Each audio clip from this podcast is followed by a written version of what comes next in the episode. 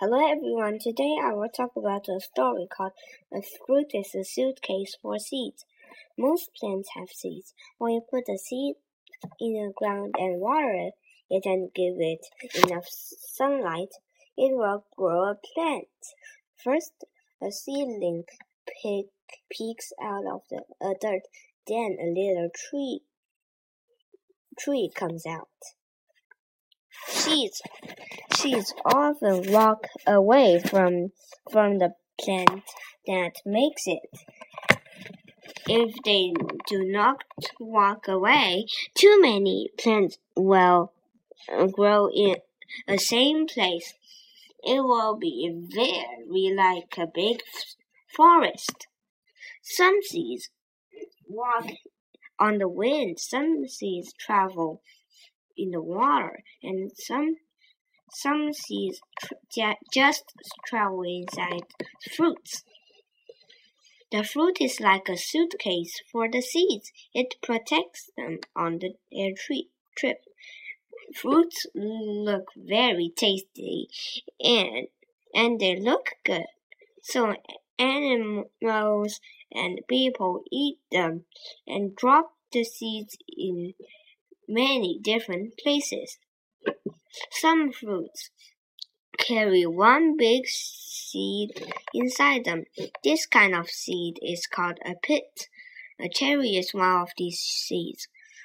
The other kind of, uh, the other fruits in this kind is peach, plum, and apricot. Some fruits have many small seeds inside them. An apple is one of these fruits. Other these fruits are lemon, watermelon, pear, and strawberries.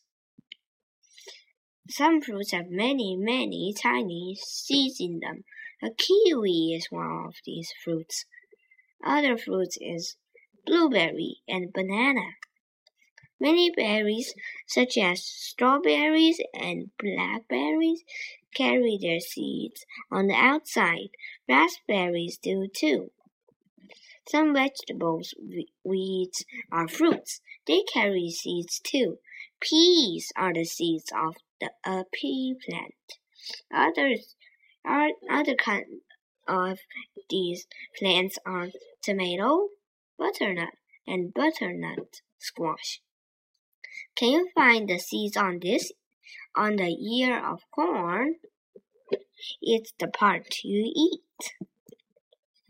I bet you didn't know that every time you eat a peach, a cherry, an avocado, a plum, a cucumber, a tomato, a grape, an apple, an orange, a pea, a pear, a melon, a banana, or blueberry, you're really eating a suitcase.